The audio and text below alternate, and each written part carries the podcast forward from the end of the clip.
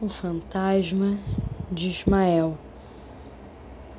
Não, essa não é uma história de terror, mas fala de medo, do medo de Ismael.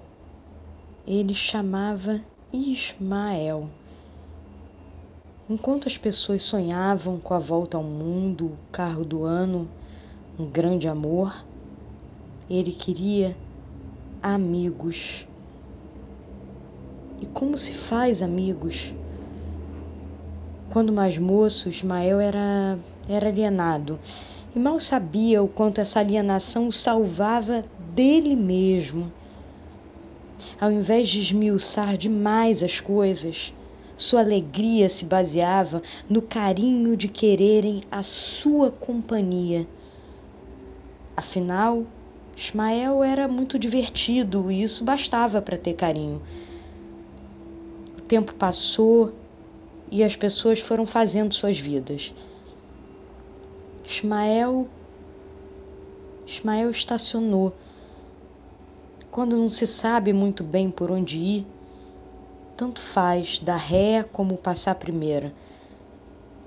Ficou a ver navios, digo, a ver os amigos caminharem. Algo na voz de Ismael enferrujou. O humor ficou tímido e o moço virou ouvinte, ouvinte do caminho dos outros.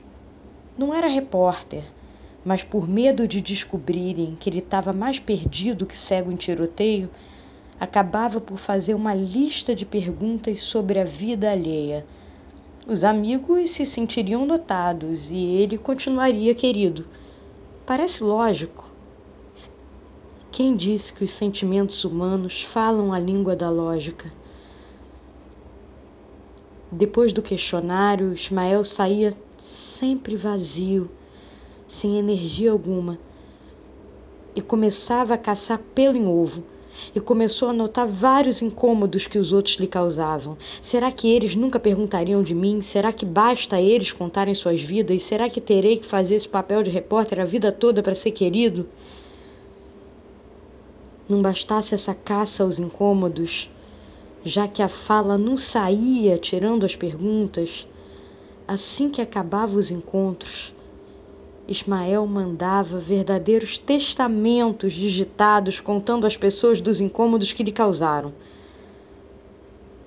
Todo mundo que um dia quis tanto, tanto a sua companhia, começou a se afastar ficavam com medo de uma hora depois receberem uma mensagem dessas. Ismael começou a dar mais pavor que fantasma. E quanto mais silenciavam, mais mensagens incômodas surgiam. Ninguém sabia o que fazer. De tanto silêncio que ouviu depois de suas mensagens, Ismael adoeceu. Onde teria deixado a inocência de poder encontrar as pessoas só para fazer rir? Era tão querido nessa época. Todo mundo saía leve. O humor tava lá. Tava lá escondido. Mas tava. Trocava humor por abraço. E onde andava o abraço? Tava silenciado. As pessoas tinham medo. E quem tem medo está longe de falar, quanto mais dá abraço. Israel é nome bíblico, significa que Deus ouvirá. E os amigos? Será que eles ouviriam que Ismael ainda tinha humor para dar? Ser fantasma dói. Fantasma não tem carne. Ismael tinha.